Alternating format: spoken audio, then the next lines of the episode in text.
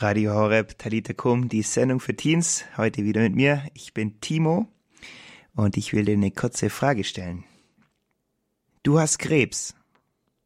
Wie würdest du reagieren, wenn du das hörst? Ich weiß es nicht genau, ich habe das noch nie gesagt bekommen, aber ich kenne jemand, der hat es schon mal gesagt bekommen, nämlich der Arthur Weber. Manchen vielleicht auch bekannt durch seinen YouTube-Kanal als Arthur Animator. Und mit 18 Jahren hat er genau diesen Satz von einem Arzt erhalten und wie er damit umgegangen ist und wie er vielleicht auch du damit umgehen kannst mit solchen schwierigen Nachrichten, wie man mit so Leitsituationen umgeht, das erfährst du heute bei Talita Kum. Wir wollen aber heute reinstarten, wie immer mit guter Musik. Sofika, Me and You und gleich spreche ich mit Arthur Weber über Leid.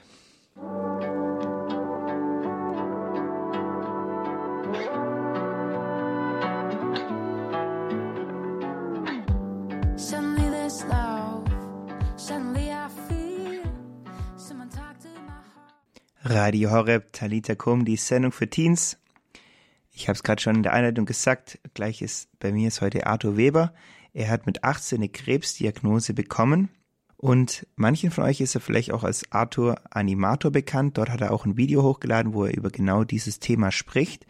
Und ich finde es mega interessant und deshalb haben wir ihn jetzt auch eingeladen, wie man damit umgehen kann mit solchen Hiobsbotschaften, mit Leid, wie auch die Familie damit umgehen kann. Und der Arthur ist mittlerweile 27 Jahre alt, studiert Management, ist gebürtig aus Polen, ist aber die meiste Zeit eigentlich in Esslingen aufgewachsen und gerade eben macht er seinen Master in Torn, also in Polen und ist jetzt heute bei uns zugeschaltet. Hallo Arthur, schön, dass du heute da bist bei uns. Hallo Timo und ich freue mich sehr, dass ich heute dabei sein kann. Vielen Dank für die Einladung. Ja, sehr gerne. Arthur, ich vermute, jeder Mensch erlebt irgendwann Leid in seinem Leben. Und eine Krebsdiagnose ist allerdings schon ein besonders harter Schlag, weil Krebs ja, wie wir wahrscheinlich alle wissen, einfach auch tödlich sein kann. Wie war das dann damals bei dir genau? Also ich war damals 18 Jahre alt. Ich war auf meinem größten Abenteuer meines Lebens, kann ich es so sagen, weil ich war auf dem Coworker-Jahr, das Missionsjahr von Regnum Christi äh, in Amerika, in USA und es war genau die Mitte des Jahres. Also wir haben da im Sommer angefangen und im Winter war ich dann in Haiti auf einer Missionsreise, bin ich zurückgekommen, wir waren auf dem Marsch fürs Leben, also echt je, jeden Tag so viel Heiliger Geist, so viel äh, Gotteserfahrungen und ähm, ja, hatte ich auf einmal Schmerzen bekommen, bin zum Arzt gegangen und ich hätte nie erwartet, dass er auf einmal sagt, dass ja, dass ich Krebs habe. Es war echt eine, war echt nicht einfach. Wie hast du dann damals reagiert, als du das gehört hast? Also zuallererst ähm, war ich schon sauer mit Gott, muss ich ehrlich sagen. Ähm, ich habe Gott gesagt, ja, was soll das? Ich äh, schenke ein Jahr meines Lebens dir äh, für deinen Dienst, gehe hier missionieren, äh, Menschen helfen und so belohnst du deine Freunde, so, so behandelst du Leute, die dir nachfolgen wollen oder die ja, die, die einfach den Glauben leben, dass, dass ich jetzt auf einmal mitten im besten Jahr meines Lebens auf einmal ja krank werde. Da war ich schon, da war ich schon sauer, aber ich hatte auch natürlich Angst um mein Leben. Ich habe mir gedacht, hey, muss ich jetzt sterben? Wie wird es weitergehen? Es war eine echt große, große Unsicherheit. Jetzt gibt es ja nicht nur so eine Botschaft von, wie dass man Krebs hat, es gibt ja auch andere negative Nachrichten, die man in seinem Leben erhalten kann. Ja, keine Ahnung, du bist durchs Studium durchgeflogen oder keine Ahnung was. Was würdest du generell so den Hörern empfehlen, wenn man eine schlechte Nachricht gesagt bekommt? Wie kann man da reagieren? Was hilft da, wenn man sowas Negatives gesagt bekommt von 0 auf 100? Ah, ich glaube, es, es gibt viele, viele verschiedene Möglichkeiten, viele verschiedene Antworten. Ähm, ich glaube, das Aller, Allerwichtigste ist einfach ehrlich zu sein. Ehrlich äh, mit Gott darüber sprechen und äh, ihm einfach äh, einfach sagen, dass man enttäuscht ist, ähm, wirklich, wirklich auch Gott suchen im Gebet. Und ähm, weil nachdem ich sozusagen sauer war, nachdem ich den ganzen Frust rausgelassen habe, kamen, habe ich mich eigentlich wieder zu Gott geflüchtet und habe gesagt, ja Gott, aber ich glaube trotzdem, ich vertraue trotzdem darauf, dass du aus allem Schlechten etwas Gutes machen kannst, dass alles, was uns passiert, ähm, eine Gnade ist, eine Chance. Und dass mit Gott alles gut wird, egal wie schlecht die Diagnose, wie schlecht die Nachricht, die wir bekommen haben, gerade ist. Das heißt, Gott war dann in der Zeit auch für dich wie so ein Fundament, zu dem du zurückgehen konntest. Genau, ich habe versucht, vor allem mein Leid mit, mit Jesus Leid zu verbinden. Und ein Gebet, das mir da besonders geholfen hat, war auf jeden Fall der Kreuzweg. Ich habe ihn fast täglich gebetet ähm, mit, mit den anderen Missionaren, mit denen ich in Chicago war, aber auch oft alleine, einfach in der Kapelle. Und ich glaube, für jeden Menschen ist eine andere Gebetsform die richtige. Papst äh, Benedikt hat ja gesagt, so viele Menschen, wie es auf der Welt gibt, so viele Wege gibt es auch zu Gott. Und ich glaube, da muss einfach jeder seinen persönlichen Weg finden, ob es jetzt der Rosenkranz ist, ähm, die Bibelbetrachtung, Evangelium, Lesen vom Tag oder ähm, ja, dass jeder einfach das findet, wo er Gott am meisten begegnet, wo er am meisten Gottes auch Anwesenheit spürt in deinem YouTube-Video, wo du auch sprichst über die Zeit von der Krebsdiagnose. Du hast ja vorher auch schon ein bisschen äh, drüber erzählt. Du warst in den USA, bist dann erstmal nach Deutschland auch geflogen, um dich hier operieren zu lassen. Man hat ja, man merkt jetzt auch, dass ich live hier mit dir spreche, dass du es überlebt hast und dass die OP gut gegangen ist. Ähm, dass es ja nicht nur dich betroffen hat persönlich, sondern ja auch dein Umfeld, deine Familie, deine Freunde, deine Geschwister. Wie war das dann für die? Wie geht man damit um, wenn zum Beispiel mein Freund eine schlimme Diagnose bekommt oder meine Schwester, meine Eltern? Was würdest du da anderen raten? Also am besten wäre es natürlich jetzt, ähm, meine Familie dazu fragen, damit sie selber darüber berichten kann. Aber von dem, was ich mitbekommen habe, ist, ähm, man sieht es ja auch, man, man spricht darüber, war es schon sehr hart für sie und ich glaube teilweise für meine Mama vor allem noch schwerer als für mich. Ähm, ich glaube aber so Krisenmomente, sind schon so ein Moment, wo die Familie entweder noch enger zusammenhält und sich noch, also noch die, die Verbindungen, die Beziehungen noch stärker werden, noch intensiver, noch mehr Liebe, oder dass sie auseinanderbricht. Und äh, bei uns war es Gott sei Dank so, dass wir als Familie dieses Leid ähm, gegenseitig getragen haben. Wir haben einfach, wir haben schon täglich fast zusammen gebetet, aber das Gebet in dieser schweren Zeit, wo ich dann aus Amerika nach Deutschland geflogen bin, war nochmal intensiver. Wir haben probiert, jeden Tag zur Messe zu fahren, auch wenn es manchmal eine Stunde mit dem Auto war, nur um unter der Woche mal zur Messe zu kommen. Ähm, wir waren, wir haben zusammen fast jeden Tag den Rosenkranz gebetet und einfach, ja, uns als Familie probiert, noch mehr zu lieben, noch mehr Wertschätzung zu zeigen und noch näher einfach an Gott zu kommen. Ich glaube, manchmal ist man da auch ziemlich verunsichert, wie man jetzt mit jemandem umgehen soll, der gerade so eine schlechte Nachricht erfahren hat. Gab es vielleicht eine Sache, also bitte bleibt der anonym auch, ähm, wo die vielleicht nicht so geholfen hat, dass man das nicht macht? Ja, es ist schwer zu sagen. Ich glaube, es ist für jeden, für jeden anders. Es kommt auch, ähm, wenn, wenn man so eine Diagnose bekommen hat, wenn man in diesem ganzen Prozess ist, ähm, wo man dann von Arzt zu Arzt geht, ähm, sind auch ja die Emotionen ähm, sehr angespannt da äh, kann auch echt manchmal nur ein kleiner Kommentar einen voll aus der Bahn bringen. Oder ähm, ich glaube, was man nicht machen sollte, ist die, ist die Person allein lassen und, und auch die Person einfach ernst nehmen, das, was sie einem sagt, zu Herz nehmen, ob es jetzt ist, dass man, dass die Person Ruhe braucht oder dass sie jetzt genau jemanden braucht, einfach gut zuhören. Ich glaube, das ist eine sehr wichtige Sache. Und da hört man schon raus, es ist wichtig, einfach auch für die Person dann da zu sein in der schweren Zeit.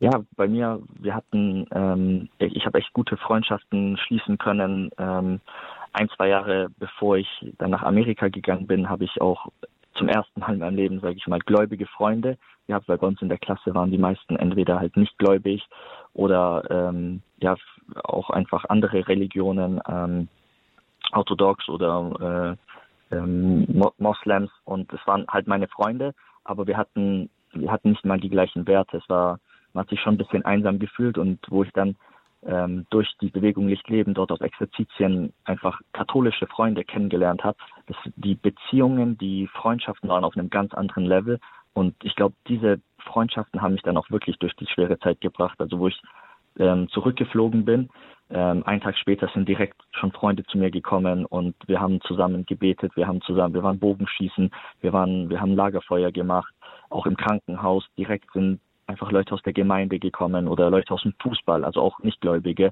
ähm, wo ich echt mega dankbar bin, weil, weil diese menschliche ähm, Nächstenliebe einfach dieses Füreinander-Dasein ist echt essentiell. Es ist echt unglaublich, wie, wie viel die Psyche da mitmacht. Ich glaube, ich bin echt so gut durch diese Krankheit gekommen, weil ich einfach so viel Unterstützung von der Familie, von Freunden hatte. Ja, voll gut. Also, wir lernen daraus, dass man für den anderen da sein sollte. Ähm, zwei Leute, wo das auch ähnlich war, letztes Jahr waren, sind die Obros, das sind Rapper, christliche, und die haben ihrem Freund Philipp Mickenbecker beigestanden. Vielleicht kennt der ein oder andere ihn. Der hat einen sehr großen, berühmten YouTube-Kanal gehabt mit fast 1,5 Millionen Abonnenten, die Real Life Guys, und er hat auch eine Krebsdiagnose bekommen, auch nicht seine erste. Und er ist dann im Endeffekt auch dran gestorben, aber trotzdem hat er mit seiner Lebensweise und mit seinem Glauben sehr viele Leute sehr inspiriert, wie er mit seinem Schicksal umgegangen ist. Und kurz vor seinem Tod wurde auch ein Lied herausgebracht, das dem Philipp Mickenbecker noch auf seinem Todesbett auch noch abgespielt wurde. Und das wollen wir jetzt auch zusammen hören. Das kann vielleicht auch eine Hilfe sein für manche, denen es vielleicht gerade auch nicht so gut geht.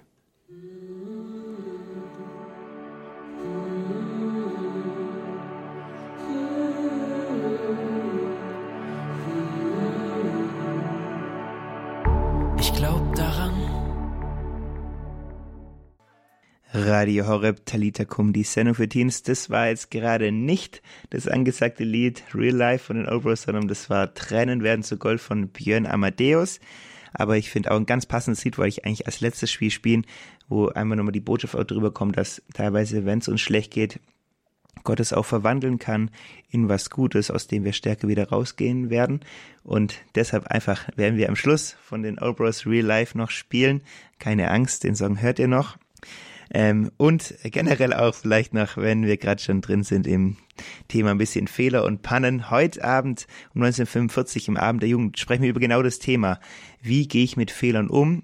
Haben wir einen Gast, der schon mal im Knast aussaß, selber große Fehler gemacht hat, aber mittlerweile anderen Häftlingen hilft, da wieder rauszukommen, von ihren Fehlern zu lernen. Also auch ganz interessantes Thema heute. Äh, genau, aber jetzt sind wir gerade ja noch bei Arthur Weber und über wie man mit Leid umgeht. Er hat ja mit 18 Jahren die Diagnose Krebs bekommen, hat es äh, jetzt gut überstanden, wusste er damals natürlich noch nicht, ob das so gut ausgeht. Wir haben gerade schon ein bisschen darüber gesprochen, wie man als Familie, als Freund damit umgehen kann. Und jetzt will ich ihn Arthur mal fragen, wie er denn damals mit diesem Leid umgegangen ist selbst.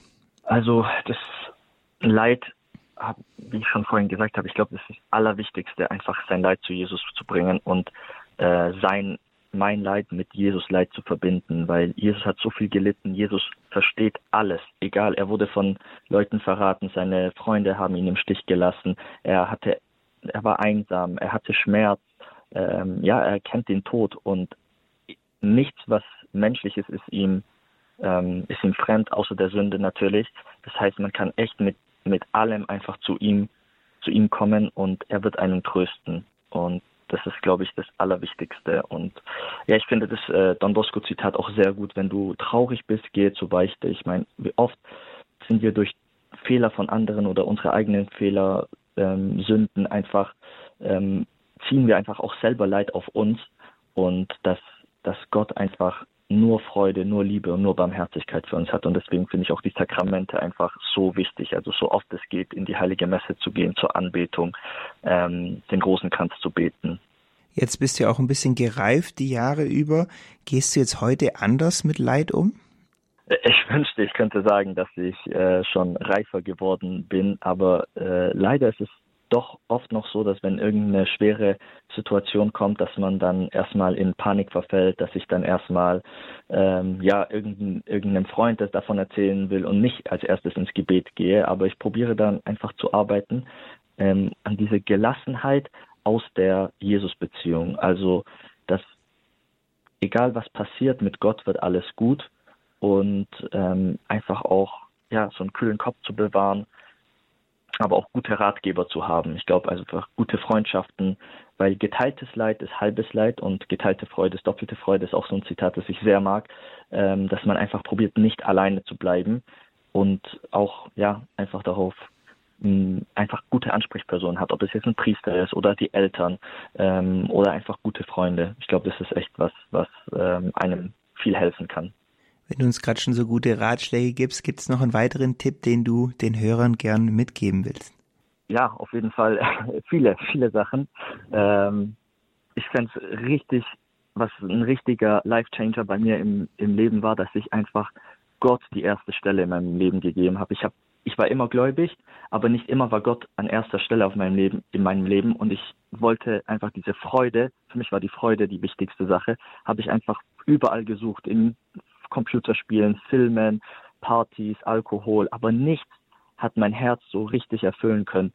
Und wo ich dann 17 war und auf Exerzitien und ich dachte, ja, es wird so wie immer sein, ähm, Exerzitien toll, dann geht man nach Hause und wieder dieser Alltag und diese Traurigkeit.